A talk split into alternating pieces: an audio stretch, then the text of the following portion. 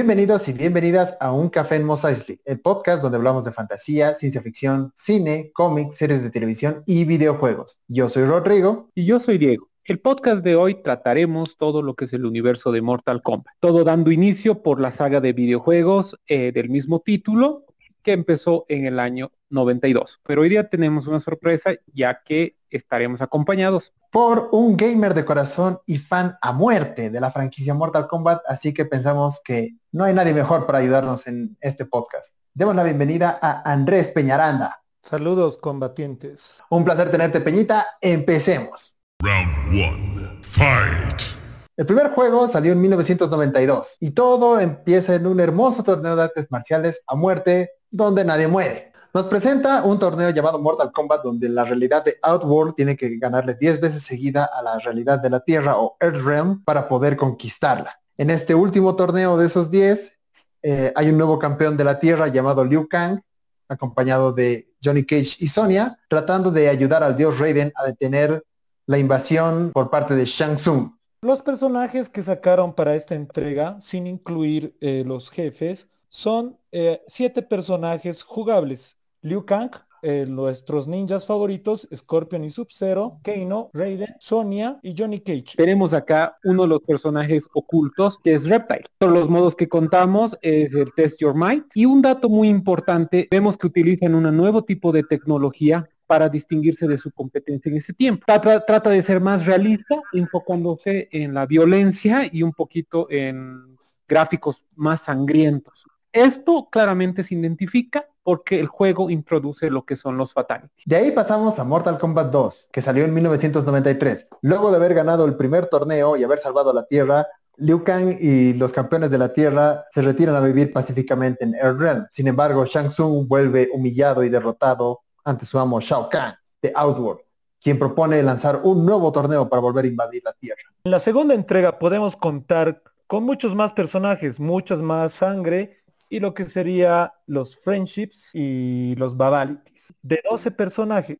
Entre otros los personajes que tenemos, que igual de la misma manera que en la primera entrega eran secretos, es Jade, Smoke y Noob Saibot.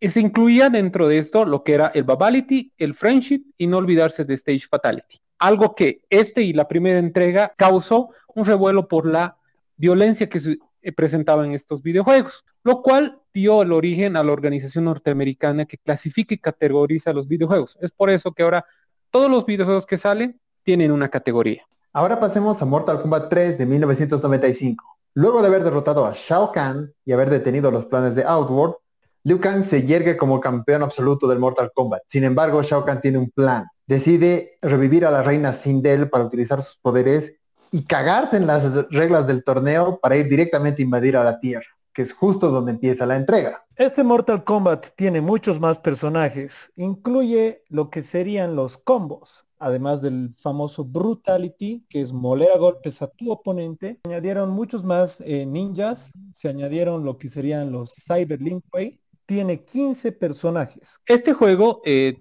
uno en su época, en su lanzamiento, un poco impopular, dado que, bueno, no, no incluía a personajes clásicos. Otra de las características que no gustaron tanto al momento del lanzamiento fue la inclusión de los animalities. Más adelante sufrió una mejora lo que es el Mortal Kombat 3, saliendo una edición que se llama el Ultimate Mortal Kombat, donde vemos la inclusión de los personajes que faltaron. Tenemos en esta versión 28 peleadores, códigos y nuevos escenarios. También de esta última versión salieron ports mucho más adelante, el Mortal Kombat Advance en 2001 para Game Boy Advance y el Ultimate Mortal Kombat del 2007 para Nintendo DS. Aquí viene el primer despliegue fuera del mundo de los videojuegos, ya que en 1994 salieron una serie de cómics de Mortal Kombat.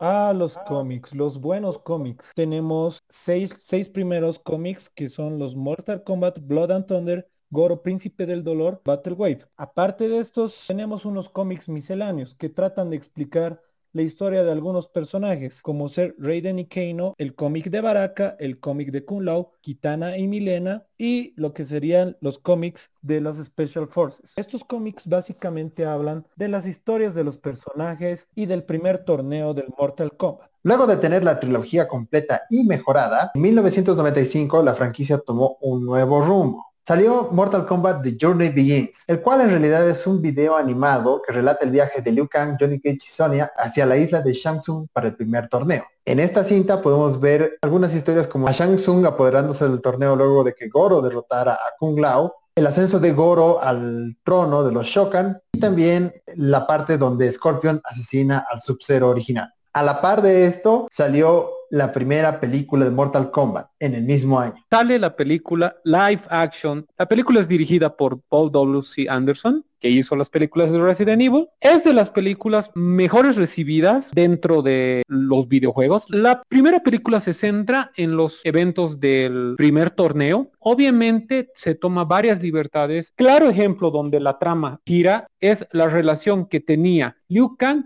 con su fallecido hermano. Otra libertad que se toman es que vemos una alianza, por así decirlo, entre Scorpion y Sub-Zero que trabajan bajo las órdenes de Shang Tsung. Hay dos actores principales en esta película que destacaron por su participación. Hiroyuki Tagawa, quien interpreta a Shang Tsung y también lo recordarán algunos por interpretar a Heihachi Mishima en la pésima película de Tekken y el otro es Christopher Lambert. Algunos lo recordarán por su papel de Highlander, el guerrero inmortal, quien interpreta a Raiden. Esta película marcó su época. Gracias a la banda sonora eh, basada en lo que es el tecno, mucha gente la escucha hasta hoy en día para hacer su entrenamiento. Tras derrotar a Shang, Shang Tsung, la alegría no les dura mucho, ya que se nubla el cielo y aparece el emperador Shao Kahn. Luego de eso, un año después, tuvimos Mortal Kombat Defenders of the Realm. Yo la veía cuando era niño. Es una serie hecha en dibujos animados. Trataba de unas pequeñas invasiones que hacían los Tarkatanos o los secuaces de Shao Kahn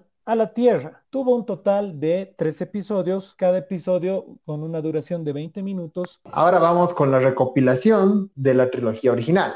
Mortal Kombat Trilogy salió en 1996. El mejor Mortal Kombat, según mi opinión, fusiona las tres primeras entregas, incluyendo a los cuatro jefes. Como dato curioso, tenemos al personaje secreto en este juego, que es Camille, el ninja colorinchi. También estaba planeado que el ninja Café Tremor aparezca en esta entrega, sin embargo recién hizo su debut mucho más adelante. Esta entrega fue tan popular que en el 2011 salió como Mortal Kombat Arcade Collection. Ahora vamos con el primer juego que no es su centro las peleas, Mortal Kombat Mythology Sub-Zero, salido en 1997. Mucho antes del primer torneo, se nos muestra al mensajero del dios Shinnok, el hechicero Quan Chi, contratando a los clanes Shirai Ryu y a los Lin Kuei para obtener el amuleto del dios caído un juego de aventuras, donde nuestro personaje principal no sería el héroe clásico Liu Kang, sino Sub-Zero. Este juego estaba preparado tanto para explorar la historia previa a Mortal Kombat 1 como para prepararnos para la siguiente entrega, al igual que el cómic siguiente el cual era una precuela de Mortal Kombat 4, salida el 97 también. Sindel y Kitana estaban tratando de reconstruir el reino de Edenia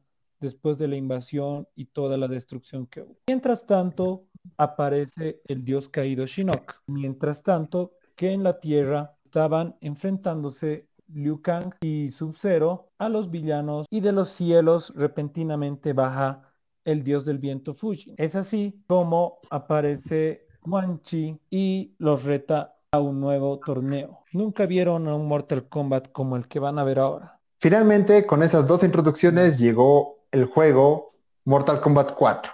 En este, luego de la derrota definitiva de Shao Kahn y de haber liberado Edenia, aparece una nueva amenaza, el dios caído Shinnok, el cual trata de invadir la Tierra y debe enfrentarse a los héroes de Earthrealm el primer juego desarrollado en tercera dimensión. Este Mortal Kombat presenta 15 personajes. Entre los personajes secretos está Noob y Meat, que es un personaje desollado. Ah, y tenemos el regreso de Johnny Cage. Sí, este juego fue tan popular que también tuvo una mejora en 1999 llamado Mortal Kombat Gold. Tiene cinco nuevos personajes. Luego pasamos a la anticipada y decepcionante secuela de la película del 95, Mortal Kombat Annihilation de 1997. Esta película se fue al diablo. Actores, trama, historia, creo que no hay cosa que se salve. Es decir, Milina y Kitana son interpretadas por diferentes actrices y eso que supuestamente Milina es un clon de Kitana. Hay unos efectos horribles. Ah, casi no quiero ni hablar de esta película o acordarme de ella. Sin mencionar el final, uno de los peores finales que le podían haber dado. Bueno, la historia continúa, inmediatamente termina la primera película de Mortal Kombat. Con la invasión de Shao Kahn,